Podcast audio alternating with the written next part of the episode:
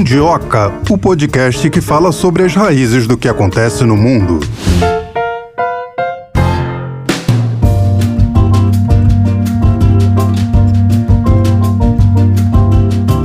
Pessoal! Terça-feira, dia da gente falar sobre América Latina. Lembrando que a gente fala de qualquer país da América Latina, eleição, algum problema, sociedade, atualidades, geopolítica, relação dos países entre si, relação dos países com o Brasil. E hoje é dia da gente falar. Primeiro, deixa eu cumprimentar o meu parceiro, tô aqui falando, não nem cumprimentei ele, que mal educada. Marcelo, tudo bem com você? Tudo bom, Melina? Como é que está você? Espero que todos os nossos ouvintes estejam bem como nós. É, nós estamos bem hoje, sorridentes, animados para falar sobre o Equador. Os equatorianos foram às urnas neste fim de semana e o Mundioca de hoje vai comentar os resultados. Nós vamos falar das projeções para esse novo vizinho aqui de América Latina. Vai ser um mandato curto, porque a eleição foi antecipada pelo ex-presidente Guilherme Lasso. Então, conta pra gente quem é o novo presidente do Equador? Pois é, Mel. Daniel Noboa vai presidir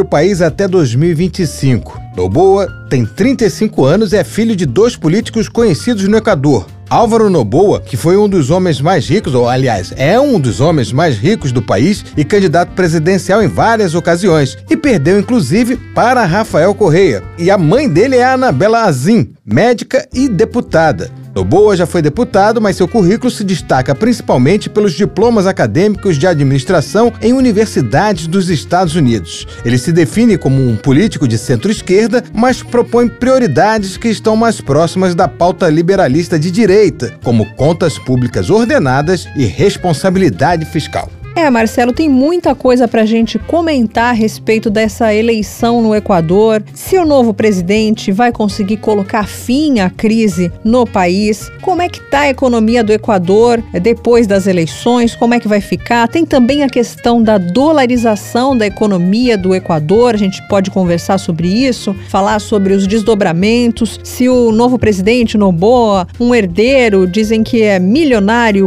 bilionário, ele tem apenas 35 25 anos? Será que ele vai ter capacidade? Será que ele está pronto, né? Por ser tão novo, para governar um país como o Equador, que enfrenta vários problemas. Vamos conversar também com os nossos especialistas como é que foi essa corrida presidencial em meio à antecipação das eleições, com o país nesse estado de exceção, se a cerimônia de posse vai ser diferente. Outro ponto interessante para a gente abordar aqui na nossa conversa é o fato do Equador estar indo na contramão. O ano passado a gente observou e ainda observa, né, uma onda rosa né, a onda esquerda aqui na América Latina, e o Equador acaba de eleger um presidente à direita. É, um candidato jovem pode significar mudança que as pessoas esperam, pode significar inovação, é, pode significar oxigênio, mas tem também essa outra questão, né? Que talvez uma falta de maturidade, é uma pessoa que ainda não passou por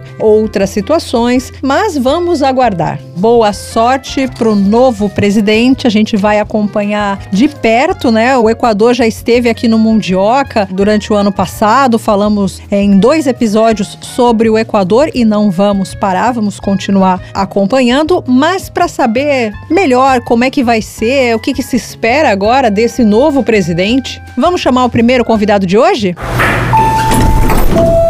A gente tem o prazer de conversar agora com o Bruno Lima Rocha, ele que é cientista político, jornalista e professor de Relações Internacionais. Tudo bem, Bruno? Oi, Melina. Tudo bem, obrigado pelo convite. Uh, o período histórico que a gente vive faz com que qualquer pessoa, né, creio eu, né, com alguma vocação humanista fique apreendido. É o que eu falava na pandemia. Eu estou bem, para alguém que é origem árabe como eu, ninguém está bem, mas vamos, vamos participar, vamos pensar na América Latina agora. Vamos nessa. Vamos começar falando do perfil do novo presidente eleito do Equador. 35 anos, milionário, eu já li em alguns lugares que ele é bilionário, estudou nos Estados Unidos, herdeiro de um império. Professor, por gentileza, faça a sua análise. Isso tudo pesa a favor ou pesa contra? Daniel Noboa, ele foi muito inteligente na campanha política. O pai dele, Melina, já concorreu cinco vezes. Ele vem de uma família da chamada oligarquia feira. O Equador não é tão simples como entre Andes e praia, mas a zona andina costuma ter uma parte do poder político e a zona costeira outra parte. Daniel Noboa, ele também tem uma família muito rica de origem materna, Azim. Ele é literalmente o herdeiro do Império de Bananas. Parece uma coisa ofensiva, mas não é, é literal. O pai dele é o maior exportador de banana do país. É o chamado herdeiro bananeiro, né? E é associado com dois ex-presidentes, o pai dele que é o ex-presidente Jamil Mawad e Abdallah Bucaram. Jamil Mawad foi o criminoso de lesa pátria que dolarizou o país no ano de 2001. E o Abdallah Bucaram, para a vergonha dos árabes latino-americanos, foi o que promoveu a receita neoliberal no país pela primeira vez com muita ênfase. Então, eu diria que ele é uma espécie de uma estética do velho repaginado. É o velho na forma do novo ou o novo na forma do velho. Eu vejo Daniel Noboa, sem desmerecer a sua campanha, que foi muito bem feita, com dois aspectos. Né? Ele tentou cavar um espaço entre a antipolítica e aqueles que viam a política equatoriana muito voltada para a área de segurança. E também ele aproveitou do desconhecimento quanto à sua pessoa, em especial no primeiro turno, porque, curiosamente, Melina, ele recebeu menos votos na sua zona de origem do que em outras regiões do país. Não digo que é uma incógnita, porque ah, o primeiro interesse dos capitais exportadores é manter a dolarização. E eu não sei que tipo de medida de segurança interna ele pode vir a tomar. E para não me estender na primeira resposta, no primeiro turno, houve um atentado contra Daniel Noboa que, particularmente, eu não considero como válido. E as investigações da polícia equatoriana também colocaram sob dúvida teria sido ou não um atentado forjado. Mas o fato é que esse atentado forjado o colocou como o primeiro candidato contra o correísmo dos sete outros que estavam competindo, incluindo o Fernando Villavicencio, que foi assassinado. Complicada essa acusação, né? Mas a gente vai continuar acompanhando essa investigação. Você falou uma coisa muito interessante nessa sua primeira resposta. Dolarizou a economia, foi uma vergonha por quê? Tem muitos países pensando em dolarizar sua economia, a Argentina cogita isso. Por que seria uma vergonha dolarizar a economia do Equador? Primeiro porque um país também é o seu banco central, a sua moeda, a sua autoridade monetária, e a capacidade que um país tem de cotizar a sua moeda conforme as moedas do mundo. Quando um país não emite, ele perde o poder de criar política monetária. Então, vamos pensar, uma colônia não emite, uma colônia dependia da moeda que vinha do poder dominante, no caso a matriz colonial. Né? Quando a gente vai estudar a história da economia monetária, uma das primeiras razões de Estado era impor uma moeda sobre a outra é como se fosse um governo. O termo em espanhol é acotado. Em português é mais feio. É como se fosse um governo amputado, um governo que não tem condições de governar porque não consegue fazer uma política monetária própria, depende de exportações, depende de vários fatores. E o outro fator é o seguinte: você pegar países dolarizados, como Zimbábue, que pena, né? A Rodésia, a libertação do Zimbábue, bom, dolarizado, ele utiliza séries históricas do dólar. No Equador, não, é o dólar corrente, como em El Salvador, de novo, um país tem uma trajetória de uma guerra civil impressionante, da Farabundo Martins, terminou dolarizado. É outro fator também importante para a América Latina. Nem a FMLN, que governou El Salvador 10 anos, nem Rafael Correa, que governou o Equador mais de 10 anos, depois tiveram condições de desvalorizar o país. Aí entra o problema da liquidez. Por quê? Porque o dólar que entra no Equador não precisa nem de câmbio, ele já entra com moeda corrente. Não à toa, o Equador se torna, vou usar o termo da economia, tá? um hub logístico para o narcotráfico, em função da sua costa próxima da costa colombiana e a sua capacidade de, de operar grandes navios, navios de classe BAM Panamá, que são navios que cortam o canal do Panamá e podem sobrar no canal do Panamá, né? Navio de classe mundial. E a gente sabe que por onde tem container e dólar pode passar qualquer coisa. Pronto. Hoje o Equador é uma economia líquida do narcotráfico latino-americano. Não era, virou. Esse é outro grande problema. A gente vai falar mais adiante sobre o narcotráfico. Eu queria te perguntar quais que vão ser os principais desafios do presidente eleito. Primeiro é governar, porque a Assembleia está multifacetada e só tem um ano e meio de trabalho pela frente. Porque essa eleição é uma eleição feita porque o presidente Guilherme Lassa, o que foi eleito, sofreu juízo político, ou seja, sofreu impeachment, e decretou morte cruzada, né, que é um recurso da Constituição equatoriana que ele fecha o poder que o confisca o poder e decreta eleição num prazo de tantos dias. O outro grande desafio é fazer uma política social que não estabilize o país. Por quê? Porque o fator chave no país é a CONAI, a Confederação Nacionalidade Indígena do Equador. A CONAI tomou a precaução de não participar da campanha. O próprio economista Iaco Pérez que supostamente era o candidato indígena, que já concorreu na outra eleição e impediu o correísmo de ganhar, Arauz, a CONAI sequer se manifestou nessa campanha. Por isso que eu considero que se o governo eleito atende minimamente os desígnios da massa indígena organizada, ele consegue pelo menos concluir o mandato com alguma condição de estabilidade. E a outra é o seguinte, né? Tem que entender que o Equador, como todo país que é primário exportador, é um país muito frágil economicamente, não era para ser assim. Então, se tiver uma política agrícola para consumo interno, se ele conseguir melhorar as condições de vida da maioria da população, incluindo as comunidades muito organizadas de origem indígena e afro-equatoriana na costa, ele tem uma chance grande. Agora, se vier com a trilogia, né? estabilidade para a economia exportadora, segurança com mão de ferro e o pacto das oligarquias da costa e da serra, aí é mais do mesmo com a nova roupagem. Realmente é muito difícil governar desse jeito. E é um país que já está acostumado com pueblada, com levantes populares. É um país que já viu muitas insurreições populares no século XXI. Já é uma cultura de rebeldia, uma descrença nas formas do poder executivo em Quito ou no poder econômico em Guayaquil e companhia. Se ele não mudar esse pacto oligárquico intra-equatoriano, é muito difícil de governar. É o que eu vejo, pelo menos. O mundo viu aquela cena horrível do candidato Fernando Villavicencio em agosto sendo assassinado. Isso marca o Equador para sempre? Marca, marca. Assim como a campanha colombiana de 89 a 90 marca a democracia colombiana para sempre, não tenho a menor dúvida fator securitário, fator da, da segurança física, preservação da vida de quem faz política no Equador hoje é ele é fundamental, é como se fosse é um, é, é um paradoxo. No auge da violência colombiana era mais seguro ser guerrilheiro do que militante de base, falando em termos até meio chulos. Alguém tinha mais chance de ficar vivo sendo insurgente com um fuzil e treinamento na selva colombiana do que distribuindo panfleto na porta de fábrica de colégio. Existem várias situações de massacres na política colombiana, porque cada anistia que havia tinha como subsequente um massacre. O que me chama a atenção é o padrão mexicano da violência equatoriana hoje, ou seja, é como se essa mão invisível que administra os conflitos e há uma possibilidade enorme de ter uma complementaridade entre a economia formal, a economia líquida do narcotráfico e o próprio narcotráfico. Traduzindo, é muita circulação de dólares tem que lavar tudo isso. Então, uma ideia, menina, todos envolvidos com o assassinato de Fernando Villavicencio seriam mercenários colombianos, todos já estão mortos. Então é um crime perfeito, porque não sabe quem é o mandante.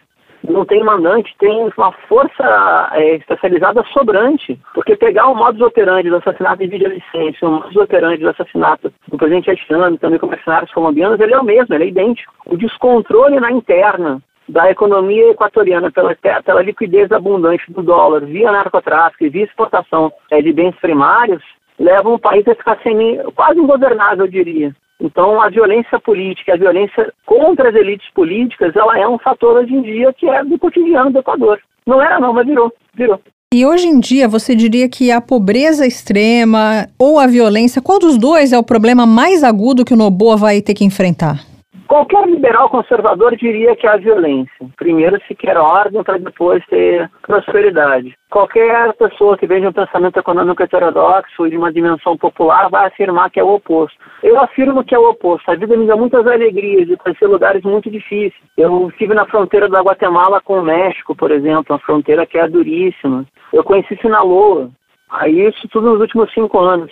E a estabilidade econômica era a principal preocupação das pessoas, e não a violência do narcotráfico. É evidente que é uma guerra civil por disputa econômica, mas a prosperidade e a melhoria da condição material de vida e a perspectiva de médio prazo para as pessoas é muito mais importante, porque o que, é que vai acontecer?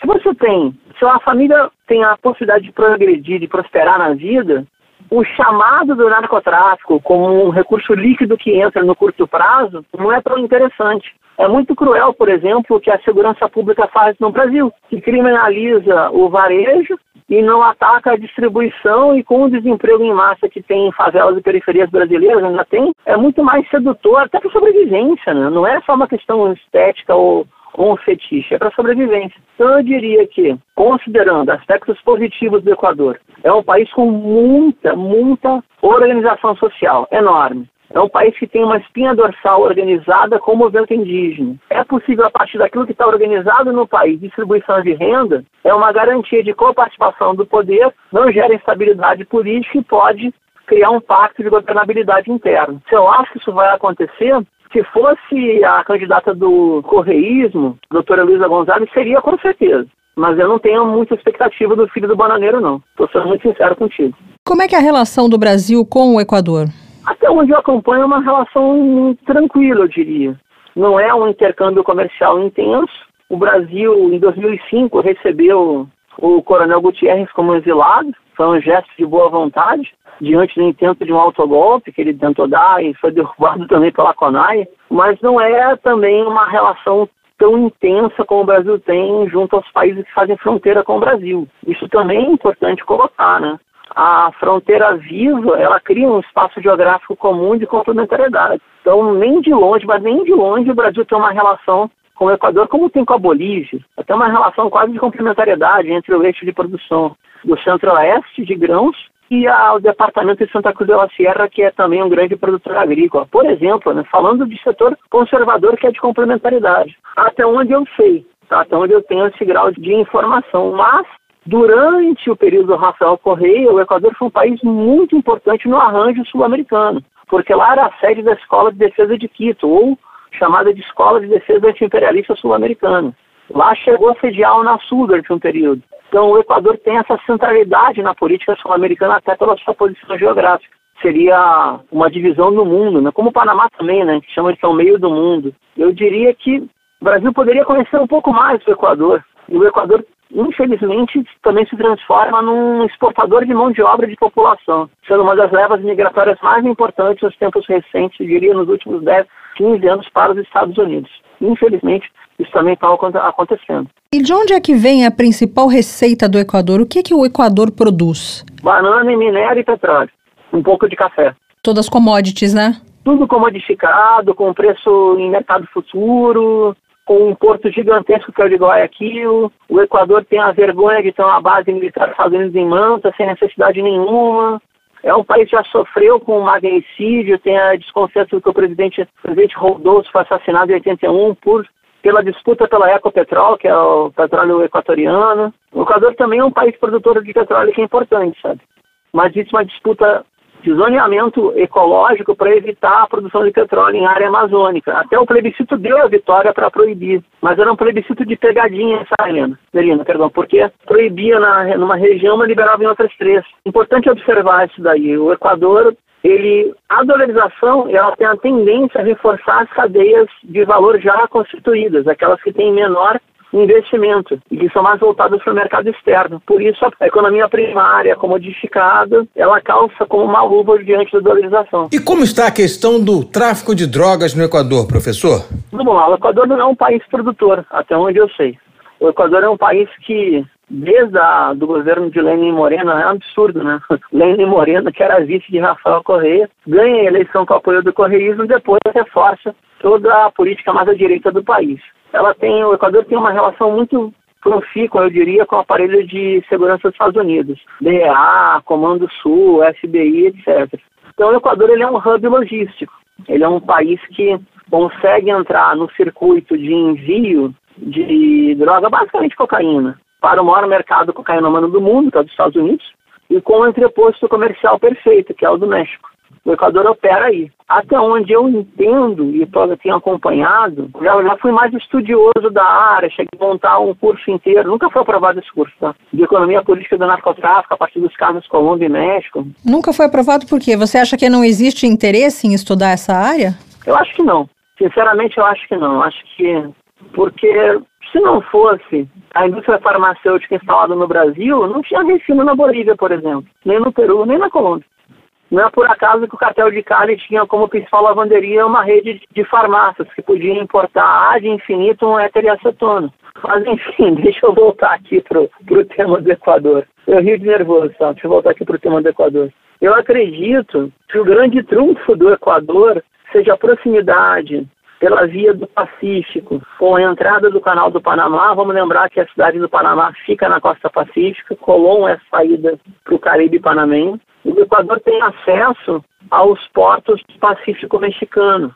Então ele pode ser um, ele é um grande operador logístico, já que as cargas que acompanham fruta costumam ser mais disfarçadas para quando é envio de droga. O Equador também é um importante produtor de café e também é um importante exportador como hub de café. É um porto gigantesco, muito próximo, por águas navegáveis do Canal do Panamá. Tem que lembrar disso sempre.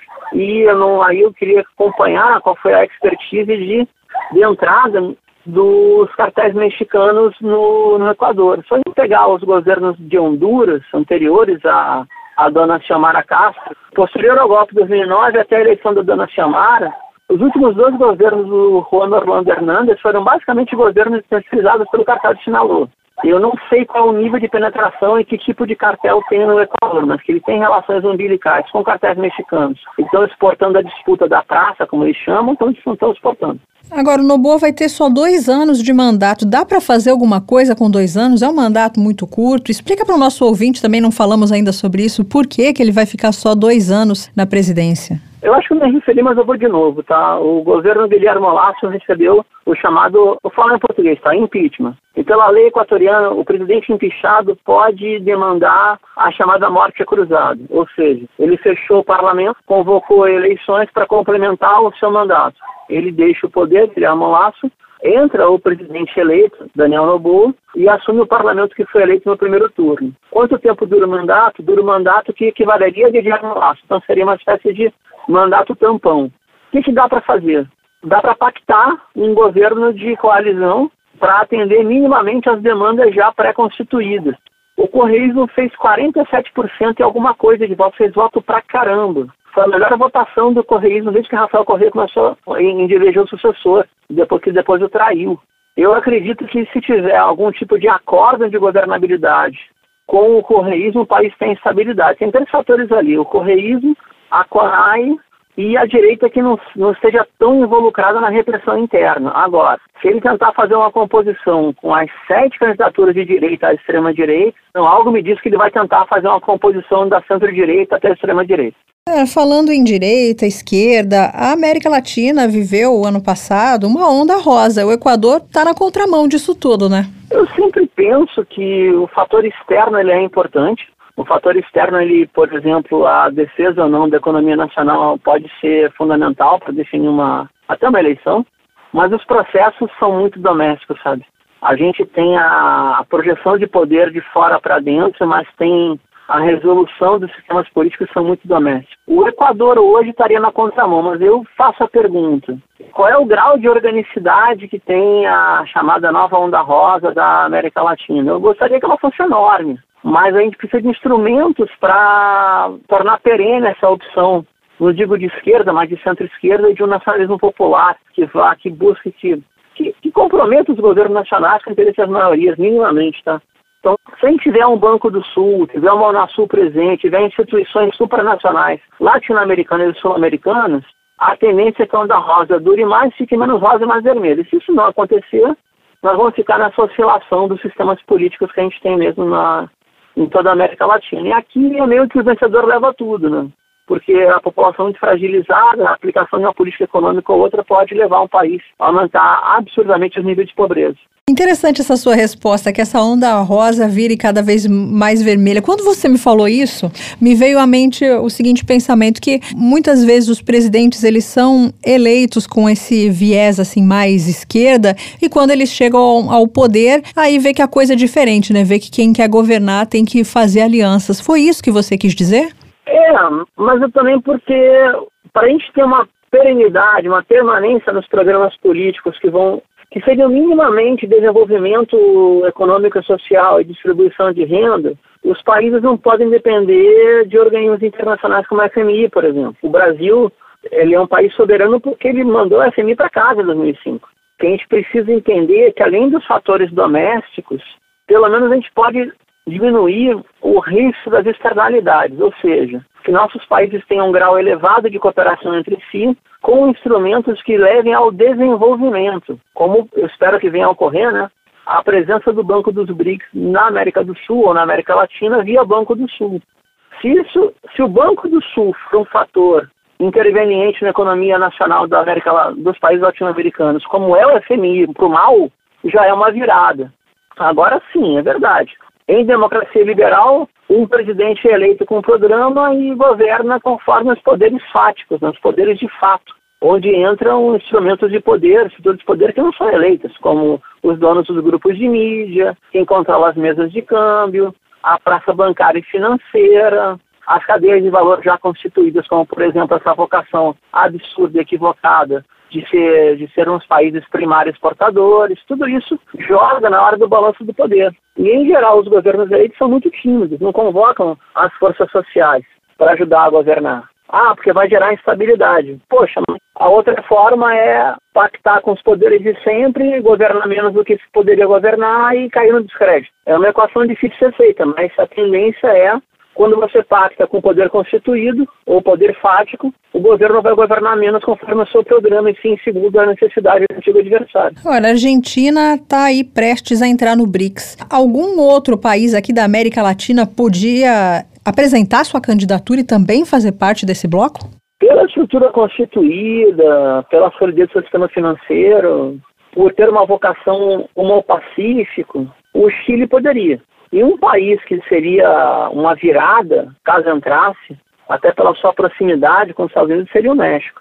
Mas eu não vejo a economia chilena fazendo esse giro para os BRICS e o México acho que não tem condição de poder desafiar tanto assim os Estados Unidos caso queira entrar nos BRICS. Tá certo, a gente conversou aqui no Mundioca com o Bruno Lima Rocha, cientista político, jornalista e professor de Relações Internacionais. Muito obrigada pela sua entrevista. Obrigada por estar com a gente nessa nossa reestreia aqui do Mundioca e nós vamos continuar te chamando para você participar de outras pautas. Espero que você aceite. Aceito sim, obrigado pelo convite. É sempre bom primeiro falar com vocês e também fazer uma abordagem a partir uma visão brasileira dos nossos países vizinhos latino-americanos. Muito obrigado. Né? Marcelo, antes da gente ir para o segundo entrevistado, eu queria ler algumas informações aqui para o nosso ouvinte do Mondioca se situar a respeito do Equador. Lembrando que o Equador é uma democracia, né? Sim. E a gente deseja para o novo governo sucesso e que ele consiga governar em paz com todos os seus irmãos aqui da América do Sul. Inclusive nós. Inclusive nós. O Equador é atualmente um dos países mais pobres da América Latina e a insegurança alimentar, social e os baixos níveis de educação contribuíram para o aumento da criminalidade. Além disso, a corrupção do Estado, outra crise enfrentada há anos, também fomenta o crime organizado e institucionalizado. Nos últimos anos, o tráfico de drogas se destacou como a razão mais significativa da crise de segurança pública no território andino. Lembrando que no ano passado, o Equador esteve em estado de exceção por conta da violência, Marcelo. Para quem não conhece geografia e nunca jogou aquele jogo de tabuleiro War, né? A gente explica que o Equador é um pequeno país que não dispõe de muitas riquezas naturais que possam ser transformadas em receitas para investimentos sociais. Assim, petróleo e minério de ferro representam fontes potenciais para ajudar a lidar com os problemas sociais e econômicos. Ao mesmo tempo, o apelo da preservação ambiental é significativo principalmente entre os eleitores mais jovens. Esse é um assunto espinhoso, principalmente para quem defende a exploração do petróleo. Isso, a gente sabe que a exploração do petróleo gera riquezas que podem ser usadas para melhorar a saúde, melhorar a educação, fazer escolas, fazer estradas, melhorar a infraestrutura de um país. Sempre acontece, né? Mas é o que deveria. Né? Infelizmente, nem sempre esse dinheiro, essa riqueza que o Estado consegue aglutinar é revertido em serviços ou em produtos para a sua população. É isso, então vamos chamar o segundo entrevistado de hoje que deve nos dar uma direção melhor para saber o que, que pode Exatamente. acontecer com que, esse que, nosso vizinho. Qual é a linha que o Equador vai seguir fora a linha dele próprio. A gente tem o prazer de conversar agora com o professor José Niemeyer, ele que é coordenador do curso de Relações Internacionais do IBMEC. Feliz Dia dos Professores atrasado, professor. Tudo bem? Muito obrigado. Um abraço a todos os ouvintes da Rádio Sputnik. E eu fico muito feliz de ver vocês trabalharem temas que não estão assim na crista da onda, um tema mais, vou dizer, marginal, mas num segundo andar das prioridades, sendo que hoje nós temos uma guerra na Ucrânia e uma guerra no Oriente Médio. Todavia, as relações internacionais permanecem. Eu sinto que a Sputnik tem essa visão estratégica de fazer com que não se esqueçam dos outros temas que envolvem economia, envolvem integração regional, envolvem questões políticas específicas, porque na verdade está tudo muito ligado neste mundo, né? E vocês sempre priorizam esta visão sistêmica e não algo muito determinado, único exclusivamente, talvez para vender mais ou menos notícia, né? Eu acho isso muito bacana, parabéns. Obrigada. Obrigado pelo, pelo, pelo lembrar do Dia dos Professores. Professor, terça-feira é dia da gente falar de América Latina, então haja o que houver, aconteça o que acontecer, a gente fala de América Latina. É isso aí, é isso aí, a América Latina continua a existir. É isso aí, muito bem. Professor, como é que o senhor avalia o resultado da eleição no Equador? Olha, é o político mais jovem que venceu uma eleição para presidente da República no Equador empresário, um herdeiro né, de, um, de um negócio enorme de bananas. Né? Aliás, a, aquela região uma região muito rica na produção de bananas. Né? Ele teve 52,4% dos votos e já eu não sei se a informação que é, nem todas nem todas as urnas tinham sido apuradas. A informação que eu tive estava gerando em torno de 70%, mas já é apontado como vencedor e a candidata com uma formação mais à esquerda ficou com em torno de 48% dos votos, que é a Luísa Gonzalez. Né? Mas uma eleição muito ou para lá ou para cá, né? que tem sido uma tônica é, nos, nos processos políticos, não só na América Latina, mas no mundo todo. O que eu espero, não só no Equador, mas também em outros países, inclusive para a próxima eleição no Brasil, é que essa questão ideológica, ela até permaneça, mas ela permaneça um pouco mais misturada, no bom sentido da palavra misturar, misturada no sentido de que um candidato que se diz de direita pode ter uma agenda social bem, bem parruda. E um candidato que se diz de esquerda pode respeitar, por exemplo, uma agenda ligada aos negócios, ao empreendedorismo. É isso que nós estamos precisando em sociedades complexas, como é a brasileira, como é a norte-americana e, também como é a equatoriana. O Equador não é um país qualquer, é um país que tem uma complexidade social, antropológica, então política, econômica, social. Então é importante que nos países você consiga fazer algo misturado no bom sentido, de que mesmo um político mais conservador à direita ou até mais progressista à direita, que, que queira menor intervenção do Estado, tenha na sua agenda um, algo voltado para o social, políticas sociais afirmativas. E ao contrário, aquele candidato que se diz de esquerda, não sendo marxista, né, porque se for um marxista convicto vai ser difícil ele, ele, ele mudar um pouco de a linha da, das políticas públicas. Mas se, mesmo se considerando de, de esquerda ou de centro-esquerda, favorável à intervenção do Estado, que ele também perceba a importância para, o, para a sociedade dos negócios, dos pequenos empreendedores, do empreendedorismo como política pública. Isso eu acho muito importante que comece a ocorrer. E acho que vai ocorrer, sabe por quê? Ah, no mundo das, dos sujeitos e dos objetos, numa visão mais filosófica, na verdade, tudo vai convergir mais para o meião. Esse meião não é necessariamente o centro, mas posturas muito definidas para a esquerda ou para a direita, elas duram durante algum tempo. Depois é como se elas tivessem, elas acabam por força centrífuga, se não estou enganado, acho que é centrífuga, elas começam a convergir para algo mais misturado, esse meião que eu estou falando, que é tão importante, porque não dá para você, é impossível você governar uma sociedade complexa, seja do Equador, seja do Brasil, seja da China. A China até eles conseguem porque lá tem uma ditadura, mas sociedades que têm processos eleitorais, transparência, que têm participação social, participação civil, sociedade civil, muito difícil se manter durante muito tempo políticas só voltadas para um lado do espectro político. Você tem que fazer uma boa mistura, você tem que ter uma, é, no meião a meiuca, vamos dizer assim, a meiuca tem que ser grande.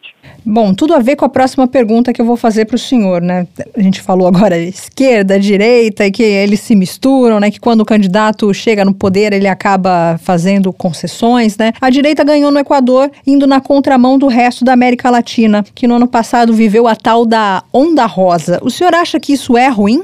Não, não acho ruim, porque na mesma perspectiva, e foi realmente boa a sua pergunta, na mesma perspectiva, isso na perspectiva, no enfoque regional tem que acontecer. É muito ruim que numa determinada região do planeta você tenha governo só de direita ou só de esquerda. É melhor que, nos, que nas próprias regiões, vamos imaginar, na Europa, pega a Europa Ocidental, É muito ruim que a Alemanha, França, Portugal, Itália, Dinamarca, Noruega tenha partido só de direita no poder. É bom que mescle, porque tem uma influência muito grande né, do ponto de vista de troca de informação entre os governos, ainda mais da União Europeia, com, com, a, com, a, com o próprio Pacto de Integração, que é o maior sucesso que a gente conhece como integração regional neste planeta. Como na América do Sul também. Sempre muito ruim quando você tem governo só de esquerda no poder, porque você não tem nenhum contraponto, porque o, os diplomatas, as próprias sociedades conversam entre si. É, hoje é muito comum o brasileiro ler notícias, buscar notícias na internet de jornais estrangeiros, jornais de outros países, publicados em outros países ou com, ou com fonte em outros países. Então, cada vez mais a sociedade civil está se informando. Isso é muito positivo. Então é bom, ah, de repente, a Argentina ter um governo talvez mais intervencionista e, de repente, o Equador um governo mais liberal, o Brasil pela complexidade nossa, que não dá para ficar nem lá nem cá, na minha opinião, que é um governo de centro, onde se congregue vários tipos de políticas públicas, independente de cor ideológica. Eu acho isso, muito positivo eh, do ponto de vista regional também. Acho que a gente não deve ter continente isso foi época, isso foi época da, da, da, Guerra Fria, quando você tinha no leste europeu todos os, os países seguindo uma doutrina específica que, que Moscou ditava. Né? Não, acho isso, não acho isso bacana, acho que isso é pouco produtivo na relação entre países. Então, tanto na perspectiva interna dos países, como no, do ponto de vista da política regional, eu acho importante que tenha essa mistura e que tenha procedimentos de, de stop and go. Um governo mais à esquerda, mais intervencionista, governos mais à direita, liberais na economia, depois um governo mais conservador, depois um governo mais progressista. A única coisa que a gente não pode admitir, e aí já fazendo uma menção ao que está acontecendo no Oriente Médio, é quando a violência está no topo da agenda. Quando a violência é a principal ação política, tendo consideração política, talvez Clausewitz achasse até a guerra como uma ação política, mas quando a violência está no topo da agenda e ela é a principal, é o meio estratégico de se fazer política, aí você saiu da política e caiu apenas o caos. Pois é, o senhor comentou a questão da violência. No ano passado, o Equador viveu uma onda de violência tão grande que teve que decretar estado de exceção. Aliás, até eu, o senhor conversou com a gente num episódio a respeito disso no Mundioca. Como é que o novo presidente deve lidar com essa questão da violência no Equador? Olha, violência política geralmente reflete radicalismo na sociedade. E esse radicalismo, ele ocorre mais, mais uma vez, o Oriente Médio mencionado. Geralmente o radicalismo é desdobramento da miséria e da desigualdade e da falta de infraestrutura econômica. Se está ocorrendo, está ocorrendo é, no Oriente Médio, é muito em função da desigualdade econômica de, de, vou dizer até, posso dizer séculos, né? Então a desigualdade econômica, ela promove violência, porque ela ajuda a aumentar muito é, o radicalismo, né? a interpretação radical do determinado processo político, econômico, religioso. Miséria gera violência, tá? Eu estava até analisando, só como uma informação, que um dos principais é, idealizadores dos ataques do Hamas, o Mohammed, é, se eu não estou enganado agora, Mohammed Haidt, eu acho que é esse o sobrenome, Mohammed Haidt, ele é nascido num acampamento palestino de refugiados, para mostrar, não estou aqui justificando nada, mas para mostrar como o radicalismo ele vem também, ele vem também a célula embriogênica do radicalismo é a miséria. Então o Equador tem que, como eu falei, ele tem que, ele vai ter que o governo, o novo governo do Equador vai ter que priorizar políticas públicas, talvez mais voltadas àquilo que defende o, a, o candidato que venceu a eleição, que é o empresário, que é ligado à livre iniciativa, muito jovem, né, quer dizer, políticas voltadas para o crescimento econômico, para o controle de inflação, controle dos gastos, é, aumento da participação dos negócios na, no PIB venezuelano, dos negócios privados, tudo bem. Mas ele vai ter que olhar também para as questões, principalmente do interior do Equador, onde muitas vezes é que, lá que bate o tambor, né, que repercute na, na capital, as questões de desigualdade, de pouco acesso a bens públicos, de baixa escolaridade, de baixa, baixíssimo acesso à informação política. Ele vai ter que combater isso também. Por isso que eu falo, sociedades complexas não dá para ficar só lá ou só do outro lado tem que ficar no meião. É, o presidente Guilherme Lasso, ele não quis se candidatar às eleições que ele mesmo antecipou. Por que isso? Olha, talvez por receio de, de perder as eleições. Ele, ele percebeu que o processo político estava muito esgarçado, inclusive com assassinatos, como você mesmo falou. Ele, ele talvez tenha percebido uma outra coisa que é uma novidade, não é mais novidade, já virou rotina nos últimos 20 anos, pelo menos, que é que são candidatos que querem mudar, parece que tudo, é, reconstruir tudo, e ele percebeu que não teria possibilidade sendo alguém já do establishment. Muita gente acha que a política você tem que mudar, mudar tudo.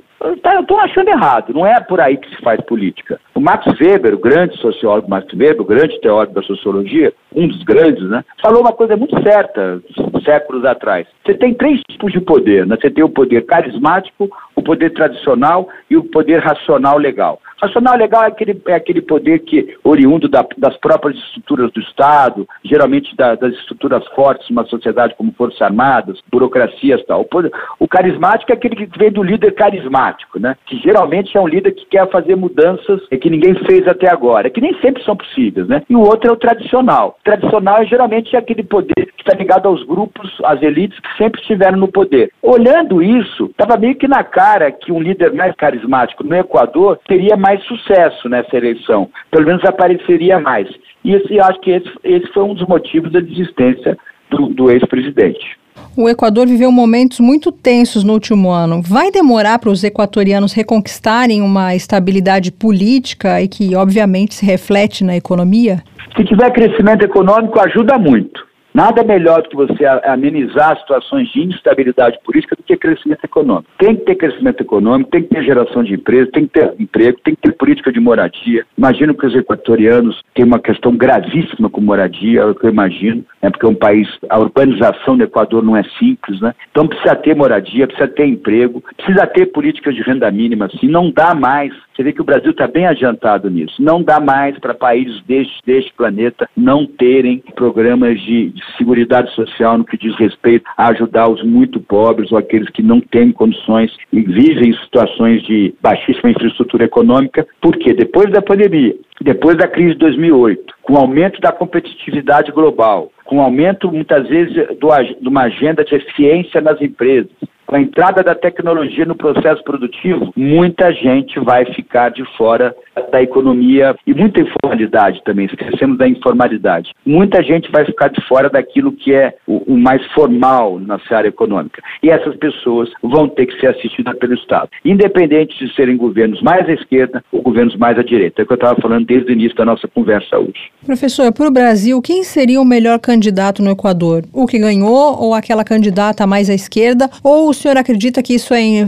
indiferente? Olha, é uma boa pergunta, porque se você perguntar isso para o presidente Lula, eu não tenho absoluta certeza que ele vai responder que era melhor que vencesse a candidata mais à esquerda. Porque Lula e Haddad, né, talvez Haddad mais que Lula, estão percebendo claramente que você governa olhando para os dois lados. Você governa, não é se comprometendo, mas você governa contando, inclusive no parlamento, com forças muitas vezes que são forças mais de centro-direita do que de esquerda. Então, e isso acontece não só no parlamento do Brasil, mas em muitos parlamentos. Então, acho que, sabe, eu acho que Lula responderia. Lula está ficando um pouco mais. Ele está muito ativo na área da política externa, mas ele está um pouquinho mais cuidadoso ao falar sobre política externa. Ele está mais ativo e talvez por isso mais cuidadoso. Eu não sei se ele falaria que preferiria que vencesse a candidata de esquerda, não. Eu não sei se ele vai ficar muito feliz com a vitória deste candidato. Aí uma questão mais pessoal dele, como liderança brasileira, e como ele vê esse, o novo presidente do Equador. Mas eu não sei se ele faria uma crítica, não. Lula está muito escaldado para fazer críticas com relação a resultados de eleição em países próximos ao Brasil. E também está preocupado com outras coisas, né, professor?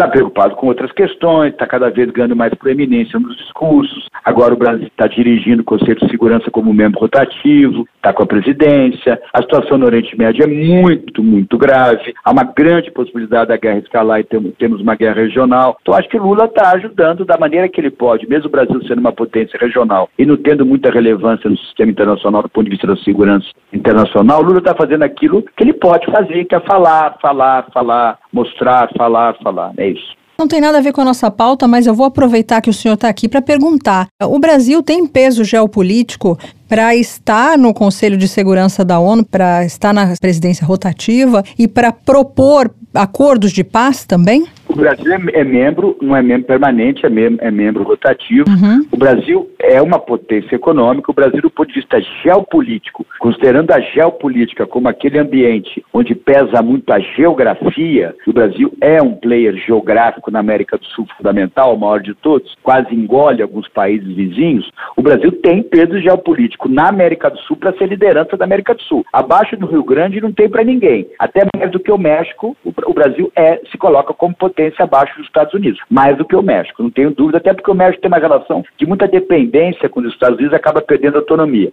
A geopolítica, a gente sempre tem que ver a geopolítica, é importante para os ouvintes da, da Sputnik, a geopolítica ela tem que haver com link geográfico, é um referencial mais limitado. O Brasil, sim, na América do Sul é a grande liderança. O Brasil, como, tem, como a Nigéria poderia estar tendo esse papel, como a África do Sul, como Singapura, são países que nas suas regiões são estados pivô e tem muita relevância. O Egito, então o Brasil, o Brasil sim é, faz sentido. E por uma questão burocrática do Conselho, ele é hoje presidente do Conselho de Segurança como membro rotativo. Acho bom para o Conselho. Agora, para a gente encerrar, mais uma pergunta sobre o Equador. Aquela cena terrível que a gente viu do candidato Vila Vilêncio sendo morto né, diante das câmeras, aquilo ali vai marcar para sempre o Equador?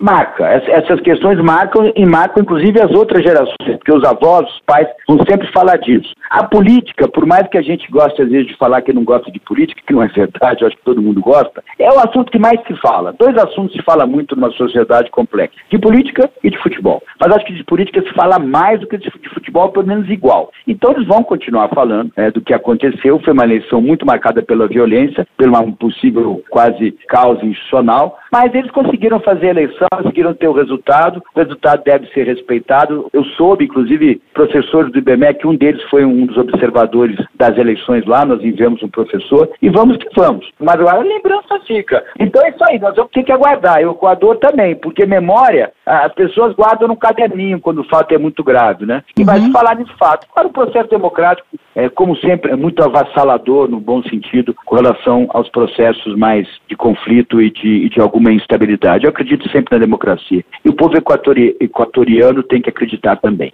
Tá certo, a gente conversou com o professor José Niemeyer, coordenador do curso de Relações Internacionais do IBMEC. Muitíssimo obrigado, espero ter o senhor aqui em vários outros momentos. Eu que agradeço, um abraço a todos os assinantes da Sputnik, meu carinho. Um abraço, tchau, tchau. Tchau, tchau. Melina, para quem não sabe, as eleições equatorianas desta vez foram marcadas por muita violência. Muita violência. Olha, eu fiquei abismada, chocada com aquela cena do candidato Fernando Villavicencio, que nem era o favorito, não estava à frente da. Estava em quarto ou quinto lugar na quarto preferência. Quarto e quinto lugar. Era jornalista que nem a gente também. E ele foi assassinado, baleado, com um tiro na cabeça depois de um comício de campanha em Quito. O assassino também atirou uma granada na vítima vítima, mas ela não detonou uma cena chocante. Essas imagens correram todo mundo e depois foi a viúva dele que também sofreu um atentado, mesmo não sendo candidata. Pois é, olha só que situação nessa né, da violência eleitoral. E depois dele ser levado ao hospital, ele foi declarado morto. O ataque também feriu outras nove pessoas no local. Houve também um tiroteio entre a gangue e a polícia que matou um dos suspeitos. Seis suspeitos foram presos. E depois você viu as imagens dos outros outros candidatos ali para votar, pra, o que, que o Equador teve que fazer com aqueles escudos, né? E as pessoas indo votar também com um colete à prova de balas, uma coisa assim impressionante, é, não? Os candidatos considerados favoritos ou relevantes, vamos dizer assim, tiveram a proteção aumentada, porque quem está por trás dos atentados, segundo as autoridades equatorianas, é o tráfico de drogas. É, no mesmo dia que ocorreu o assassinato do político, o Los Lobos, que é um grupo, proclamou uma mensagem ameaçando, né, dizendo que os políticos corruptos seguiriam sofrendo os mesmos ataques. Esse grupo, Los Lobos, negou a responsabilidade do assassinato do candidato presidencial do Equador, o Fernando, apesar de ter sido assumido no dia anterior. Situação complicadíssima e a gente tenta entender exatamente que ponto de ebulição o Equador se encontra né, nesse momento e a gente espera que o novo governo democraticamente eleito, vale a pena reforçar, democraticamente eleito, vai conseguir tirar o Equador dessa situação que é difícil.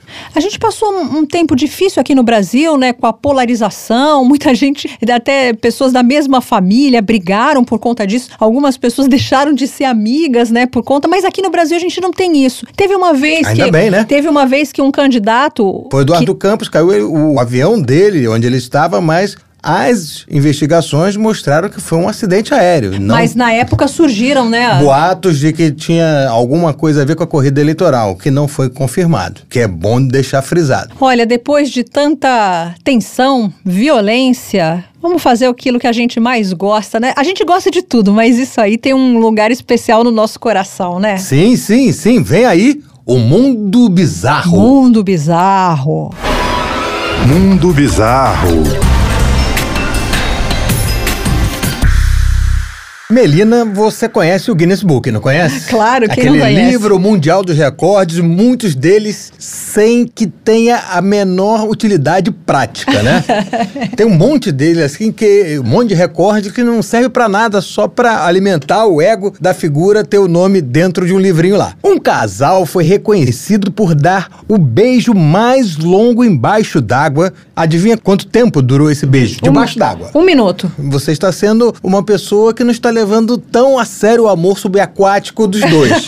Bom, a duração do beijo mais longo debaixo d'água, segundo o Guinness Book, foi de 4 minutos e 6 segundos. Ou seja, aguentaram 4 minutos e 6 segundos segurando fôlego e entrelaçando língua, creio eu. Que né? concentração, né? Não é? Como é que vai fazer isso aí? Que fôlego. Bom, o prêmio para o casal foi entregue pelo Guinness Book of Records, numa tradução para a língua portuguesa, o livro mundial dos recordes, né? Após o marco ser atingido no Lux South Ari Atoll, um resort nas Ilhas Maldivas. Pelo menos o lugar devia ajudar já, né? É, já tem o clima ali, Maldivas não é pra qualquer um, né? Então vamos lá. A Beth, sul-africana de 40 anos, e o Clotier, de 33, são mergulhadores profissionais e moram na África do Sul com a filha Neve, de um aninho. Em entrevista ao site do Guinness Book, Beth revelou que houve muito treinamento antes do dia do registro oficial. Ou seja, eles queriam um motivo pra ficar se beijando, beijando, beijando. Falar assim, ó, tá no seco, já não tá dando mais, vamos pra baixo d'água que a gente vai ver o que que arruma. E aí a gente ainda bota o nosso nome no, no livro dos recordes. Pois bem, desde 2020 o casal tem o desejo de entrar, não disse, ó? É verdade, você falou, cantou eu essa tô bola. sabendo, olha só. Desde 2020 o casal tem o desejo de entrar para o livro de recordes e encontrar uma maneira conveniente de aliar o amor à profissão de mergulhadores. Lembrando que, para que você fique por dentro do qual era o recorde anterior, era de apenas 3 minutos e 24 segundos. Você já beijou embaixo d'água, Marcelo? Na- nem estalinho, nem É. estalinho debaixo d'água. Sabe que eu também não e não tenho essa vontade, assim. Não, Se fosse na Maldivas, eu posso até dizer assim: ah, vamos tentar, vamos testar né, nas Maldivas, né? Mas assim, Copacabana, esses lugares não, não dá nem. É, melhor não, né? Não, debaixo d'água não. Vai que tem Não. um, um bicho lá que a gente Vai não que entra vê. um peixe no meio. Boa, não é? Uma água viva, Deus me livre. Ah, assim não dá não. Então assim, você casal que queira entrar no livro dos recordes, atenção.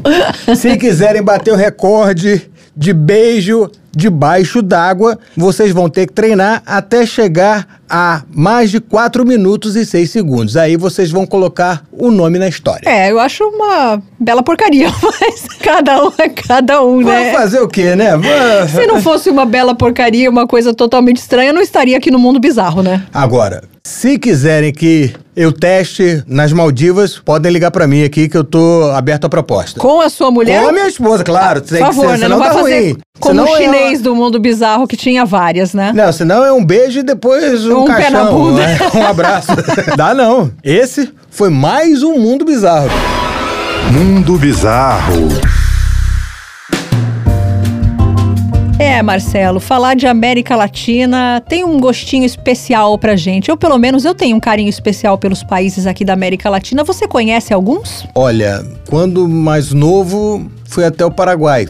Lá na fronteira. Eu também. Compraram um tênis, vim de lá com um tênis novo. Na época valia a pena. Foi a única viagem assim. Fora a Argentina, a minha lua de mel foi da Argentina, depois eu voltei. Voltei à Argentina depois com a família. Lugar muito legal. A gente acha que viajar para longe, para Europa, para os Estados Unidos, para Canadá, Oriente Médio agora que tá em moda, né? Bacana, mas é, não sei não, Oriente via... Médio agora acho que é. A gente esquece de fazer a volta dentro do Brasil mesmo, né? Fazer o turismo interno e também visitar os nossos amigos que a gente vê paisagens belíssimas por aí e a gente tá tão pertinho, ou seja, seria uma viagem muito menos desgastante, muito legal. Machu Picchu é um lugar que eu gostaria de conhecer muito, gostaria de conhecer o deserto do Atacama, gostaria de conhecer muitos lugares aí ainda, né? O Chile, pô, todo mundo que vai pro Chile. Estive no Chile, vou contar minha experiência no Chile. que vai no Chile diz assim, cara, você tem que conhecer o Chile. Chile lá é um negócio bacana, é primeiro mundo, Chile. E aí a gente fica com aquele gostinho, tipo, puxa, tenho que ir lá. Por que, que eu ainda não fui? E a gente fica se perguntando. Eu fui ao Chile, fui agora em julho ao Chile, uma viagem romântica, foi muito bom. Eu gostei demais dos chilenos, achei o espanhol deles um pouquinho difícil de entender. Mas uma coisa me aconteceu no Chile que não me aconteceu em lugar nenhum. Eu ia aos lugares e as pessoas falavam em português comigo, tentavam falar em português comigo. Eu me senti totalmente agasalhada. Fui a um restaurante. Esse e... acolhimento é muito importante para quem entende que o turismo é um gerador de renda, de emprego emprego, melhora a visibilidade do país. Cancún sozinha, pequenininha, ela recebe mais turistas que o Brasil inteiro. Ah, isso é uma vergonha. Não é? E, e o Brasil poderia ser muito mais visitado no mundo, porque as coisas que a gente tem aqui, o mundo fica abismado de ver nossas belezas naturais. Não estou dizendo em, em, turismo de negócios, não. Estou dizendo em turismo ecológico, Pantanal, Amazônia, Cerrado, as praias do nosso litoral, do Iapoque até o Chuí. Ou seja, a gente tem muita coisa para mostrar e a gente não consegue até hoje explorar direito. Quem já foi a Nova York, vê Nova York fervilhando, seja qual for o mês, seja qual for a época do ano, a cidade sempre está cheia, você anda na Times Square lotada e a cidade vive em função função do turismo também. É uma metrópole que vive em função de turismo, assim como muitas outras que sabem explorar o turismo muito melhor que a gente.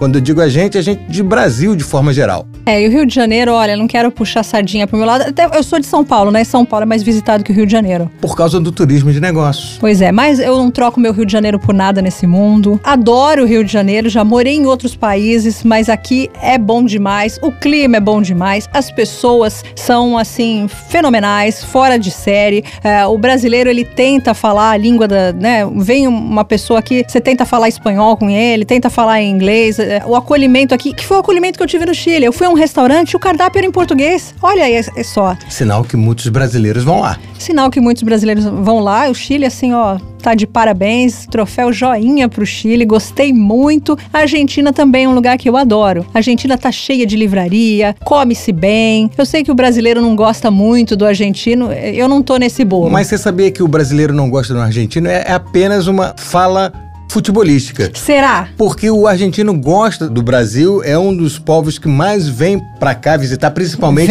o sul do Brasil, Santa Catarina, Rio Grande do Sul. Muitos argentinos vêm nos visitar e em qualquer época do ano. Essa rivalidade futebolística criou essa mística de que brasileiro não gosta de argentino, mas argentino não gosta de brasileiro. Isso não é verdade, porque o brasileiro, quando vai à Argentina, independentemente da situação econômica e política da Argentina, ele sempre é tratado bem, porque o argentino sabe que aquilo ali, aquelas divisas que estão entrando no país pelo turismo é muito importante para eles. Então, assim, agora que o câmbio está muito diferente, é muito vantajoso para o turista brasileiro ir na Argentina, que ficou barato. Você vai num dos quatro melhores restaurantes do mundo, segundo um colega meu que voltou de lá, 170 reais. Você come bem um dos melhores churrascos do mundo por 170 reais. E o restaurante é considerado o quarto melhor do mundo. Eu não vou fazer propaganda do restaurante aqui, mas assim, as coisas estão muito baratas em relação ao dólar e em relação até ao real comparativamente às moedas. E a gente tem uma eleição se aproximando da Argentina aí que pode ou piorar a situação para eles e melhorar para quem tem dólar e quem tem real, ou então deixar a coisa mais um pé de igualdade, como era no passado. E lembrando que a Argentina é um dos nossos maiores parceiros comerciais, então a gente tem que torcer mesmo pela Argentina. Sim, a Argentina mal significa Brasil mal, porque ela para de consumir os nossos produtos, até os turistas param de vir aqui porque vão ter dificuldade Ou seja, a gente sempre tem que querer a Argentina, o Uruguai, o Paraguai, todos bem. Já teve um ex-presidente aí falando mal da Argentina, mas o atual tá bacana, né, com São pontos de vista né, que a gente até tem que respeitar. Por mais que a gente discorde às vezes, a gente tem que respeitar. Mas o ideal é que a gente tenha ao nosso lado pessoas que estejam bem, né? Por isso que eu quis que você viesse aqui para esse podcast, Puxa, porque é uma pessoa com quem eu estou bem. pela parte que me toca, Mel. Agora fiquei emocionado. Então, nessa emoção, nesse amor, nessa amizade, a gente termina o Mundioca de hoje. Dá o nosso recadinho, Marcelo. Você, Mundiocas, já sabe, né? Quer acompanhar a gente na boa? Avisa pra geral, como diz aí a galera, né? Arroba Mundioca com K no Twitter e também estamos em todas as plataformas digitais. E lá no futuro tem novidade, mas eu vou guardar ela por enquanto. É, a língua chegou ali, coçou é, coçou pra contar. Coçou, coçou, mas. Conta não. O pessoal espera. Vai esperar um pouquinho e daqui a pouco o pessoal vai, vai gostar. E lá no Twitter você pode ver como é que é a minha carinha, como é que é o Marcelo, dá um, um joinha lá pra gente, dá um like, compartilhe o nosso conteúdo para nos ajudar a alcançar mais pessoas. Exatamente, dependemos de vocês. Beijos, tchau, tchau. Até a próxima, gente. Mundioca, o podcast que fala sobre as raízes do que acontece no mundo.